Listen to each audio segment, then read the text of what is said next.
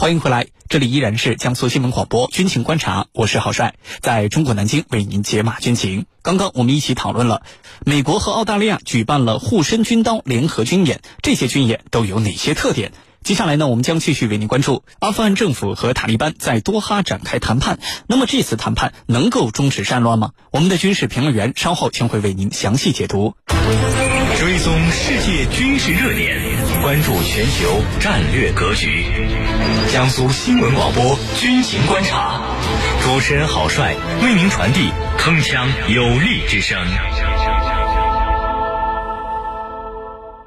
今天的节目之中，我们邀请到的两位军事评论员分别是军事专家陈汉平和军事专家袁周。来看到今天节目的另外一条消息。阿富汗政府和塔利班在多哈展开谈判，这次谈判能够终止战乱吗？军情观察为您详细解读。在当地时间的七月十七号，由阿富汗民族和解高级委员会主席阿卜杜拉、前总统卡尔扎伊等重要的政界人士组成的阿富汗政府代表团，在卡塔尔的首都多哈和以塔利班分管政治事务的领导人巴拉达为首的塔利班代表团展开了谈判。那么此前呢，正在阿富汗发动全国攻势的塔利班，呃，提出了停火条件，那就是要求阿富汗政府释放超过七千名被羁押的塔利班武装人员。此外呢，塔利班还要要求联合国将塔利班领导人的名字从黑名单上移除。那么这次阿富汗政府和塔利班之间的谈判能够取得实质性成果吗？接下来，郝帅邀请军事评论员和您一起关注。袁老师，目前阿富汗塔利班呢，在全国范围之内可以说是四处攻城略地，呃，可以说已经占据了战场上的主动权。那么在这样的前提条件下，塔利班还主动的提出了呃停火条件，而且呢积极参与和平谈判，这又是为什么呢？请袁老师为我们解答。好的，呃，目前呢，阿富汗的形势啊，的确如您所说，是塔利班一路攻城略地，用他们自己的话说呢，呃，他们已经占据了阿富汗全国百分之八十五的领土，而阿富汗政府呢，则在不到一个月的时间内就丢掉了其控制领土的三分之一，呃，其中呢还包括两个重要的省会城市。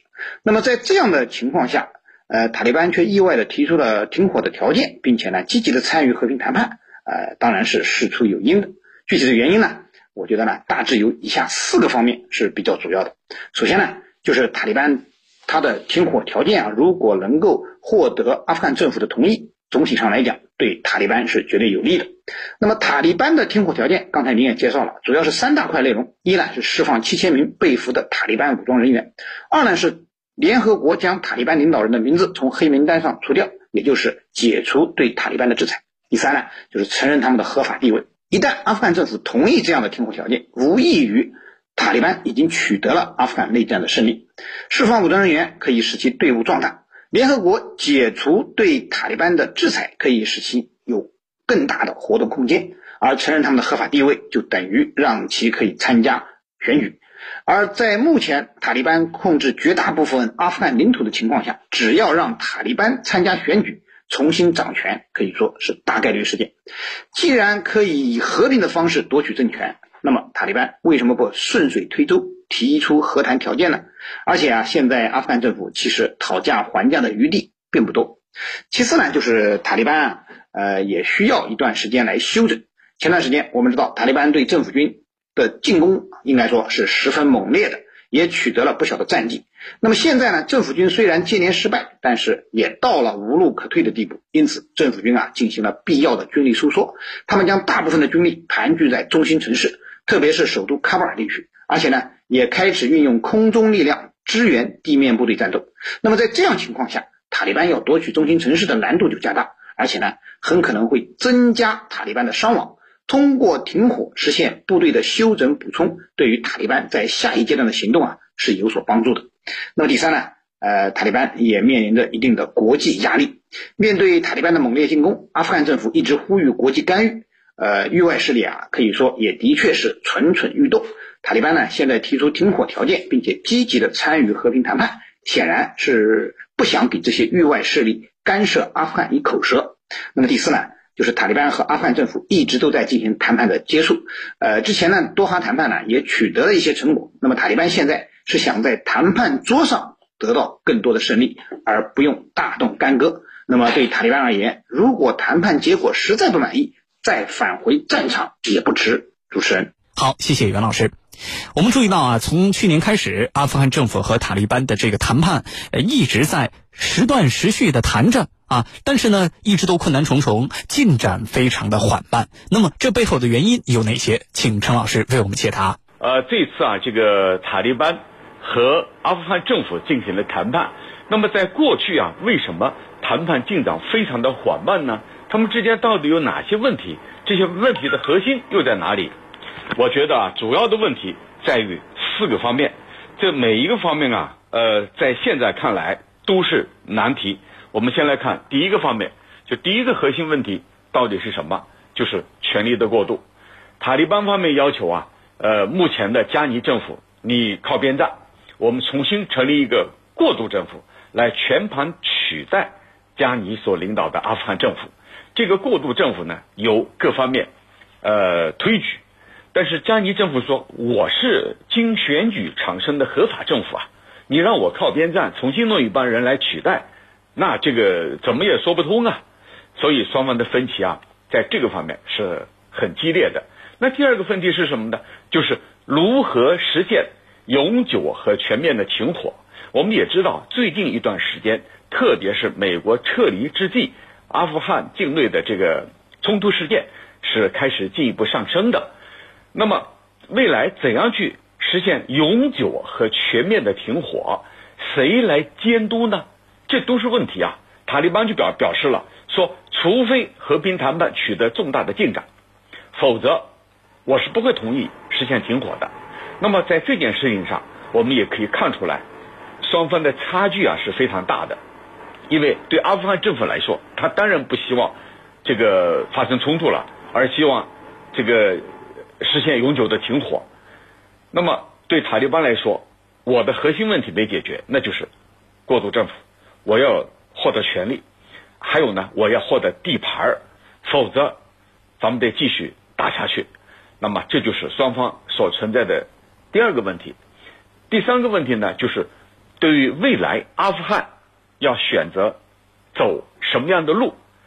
那么目前阿富汗政府和塔利班之间。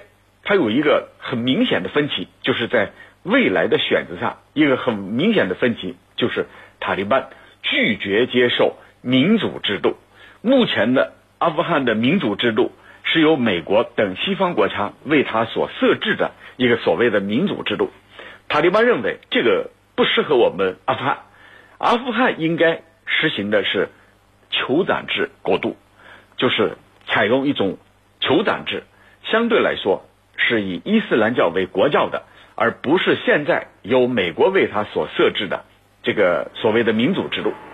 塔利班发言人在去年谈判的时候就说了，说对这一点啊，这个我们是必须要坚守的。如果外界反对，是因为他们缺少对伊斯兰历史的研究，这是塔利班方面讲呃讲的。那可见啊，他们在这个方面的分歧啊。也是比较明显的，呃，阿富汗社会呢，就是目前对他们来说，他们已经习惯了当前的这种制度生活方式。如果你塔利班重新去推行所谓的酋长制度，那么未来能不能推行得下去，这也是个问题。第四个是分歧在哪里？第四个的分歧啊，也是一个社会问题，就是女性的权益。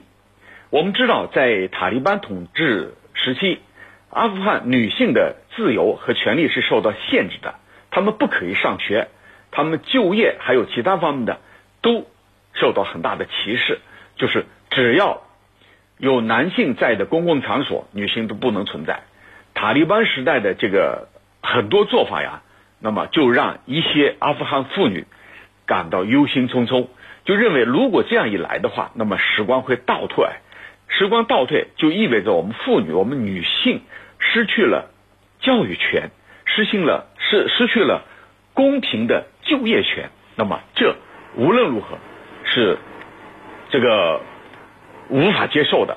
那么，对于这个方面的分歧啊，塔利班方面好像还是有所软化的。塔利班方面，这个一名发言人就说了：“说，呃，我们愿意在这个问题上采取比较灵活的立场，愿意啊采取一些这个妥协。但是呢，具体怎么妥协，是不是党争的，目前还没有一个一个具体的定义。但是不管怎么说，美国是一只无形之手，这种无形之手，它是在影响着阿富汗的和平的进程的，也使呢各方面非常关注美国从中所扮演的角色所起的作用。因此啊，塔利班和阿富汗之间、阿富汗政府之间的谈判磕磕碰碰，不时的这个中中断。那么这里头有一只无形的手也在遥控左右着这个谈判的进程。因此啊，从这一点来看，这个他们的分歧是不令人奇怪的。主持人，好，谢谢陈老师。最近塔利班方面呢对印度方面喊话，呃，说印度应该保持中立，不要给阿富汗政府任何的军事支持。那么这番话我们应该如何解读？印度呢是否在干预阿富汗局势？对于这个问题，请袁老师为我们分析一下。好的，随着美军撤离阿富汗，塔利班展开了大规模的攻势，阿富汗政府呢开始呼吁国际势力干预阿富汗局势。那么在这种情况下，的确有些国家不淡定了，企图插手阿富汗事务，这其中就有印度。呃，据报道呢。当地时间的七月十日和十一日，印度空军的两架 C 幺三零运输机被派往了阿富汗第二大城市坎大哈，从那里接走了大约五十名外交官和安保人员。但是呢，呃，印度人却同时又卸下了八十吨用于印军火炮的弹药。不仅如此，印度呢还一直叫嚣着要直接派兵干涉阿富汗局势。那么，印度之所以会这样做，这里面的原因啊，主要有三个方面。首先呢。是印度的大国心态使然，那么印度总想找机会啊，发挥一下自己的大国作用。那么这一次呢，呃，阿富汗可以说让他看到了时机。呃，美国撤出之后呢，阿富汗啊，呃，是出现了一个地缘战略的真空，而阿富汗政府呃又正式的对外发出了邀请，算是天赐良机。印度呢，正是要借机把自己的势力植入到阿富汗。一旦成功呢，那就意味着印度在地缘战略上取得了巨大的成功，不仅可以从东西两个方向压制巴基斯坦，而且呢，还可以威慑到呃中国西部的安全。那么其次呢，就是印度在阿富汗啊还有着巨大的经济利益。阿富汗战争之后呢，印度跟随着美国呢，在阿富汗进行了大量的投资。根据统计呢，印度在阿富汗的投资啊，包括修建学校、医院、变电站、公路、大坝等等，总价值超过了三十亿美元。呃，没想到呢，美军现在撤出了阿富汗，印度眼看着自己这么大规模的投资啊，就将打水漂了，呃，没有着落了。那么人不心急嘛，所以情急之下就做出了支援阿富汗政府的决定。总不能看着自己所有的投资全部都打水漂吧？那么第三呢，就是印度。出于对塔利班上台的担心，那么印度一直以来呢，呃，都是塔利班的反对者，因为塔利班和巴基斯坦啊一直都有很好的合作关系，而阿富汗政府和巴基斯坦的关系呢却一直不好，双方还有领土边境的争端。那么在这种情况下，印度当然不希望阿富汗政府被塔利班推翻，所以做出了支持阿富汗政府的决策，也就比较容易理解了。当然，印度介入阿富汗肯定是要付出巨大代价的，而且这个代价已经来了，塔利班已经占领了印度在阿富汗。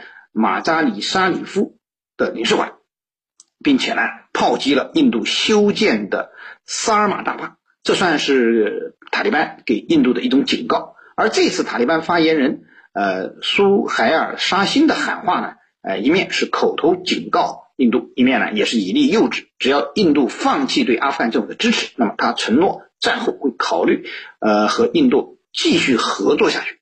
呃，看来啊面对塔利班的软硬兼施。印度啊，可能会真的考虑一下他在阿富汗问题上的政策。主持人，好，谢谢袁老师。现在阿富汗政府和塔利班又要开始新一轮的和平谈判了。那么这一轮的谈判未来的前景怎么样呢？有没有可能取得实质性的成果？对于这个问题，请陈老师为我们解答。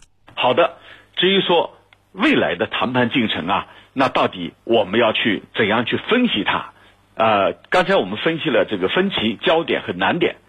那么这一次就是今天凌晨啊，呃，阿富汗方面传来新的消息，就是就加快和谈进程达成一致。这什么意思？就是我们去，我们一定要加快谈判进程。还有一方说好的，我同意，就对这个是达成一致了，而并不是说对和谈的内容达成一致。那么这就意味着他们还有很多的路要走。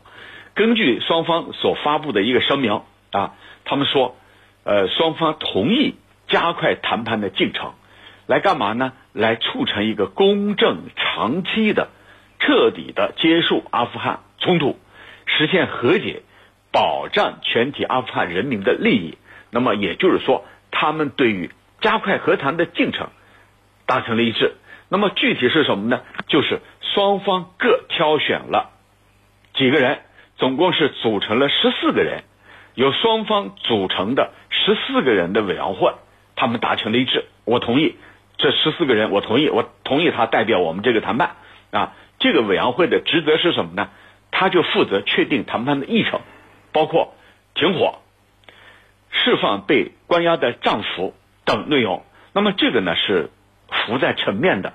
就是表面上的内容，它是可以能够推推进的，停火嘛，咱们就不打了。还有呢，你把关押的关押的我的丈夫放出来，我也把我关押的你的丈夫给放出来，这个也是问题不大，不是核心的。刚才我分析的那四个分歧，那可是核心的。就现在同意这个推进进程，那为什么有这样一个过程呢？我认为有几点原因。第一个。就是无论是阿富汗政府还是塔利班方面，他们都发现一个事实，什么事实？谁也无法在短时间内吃掉对方。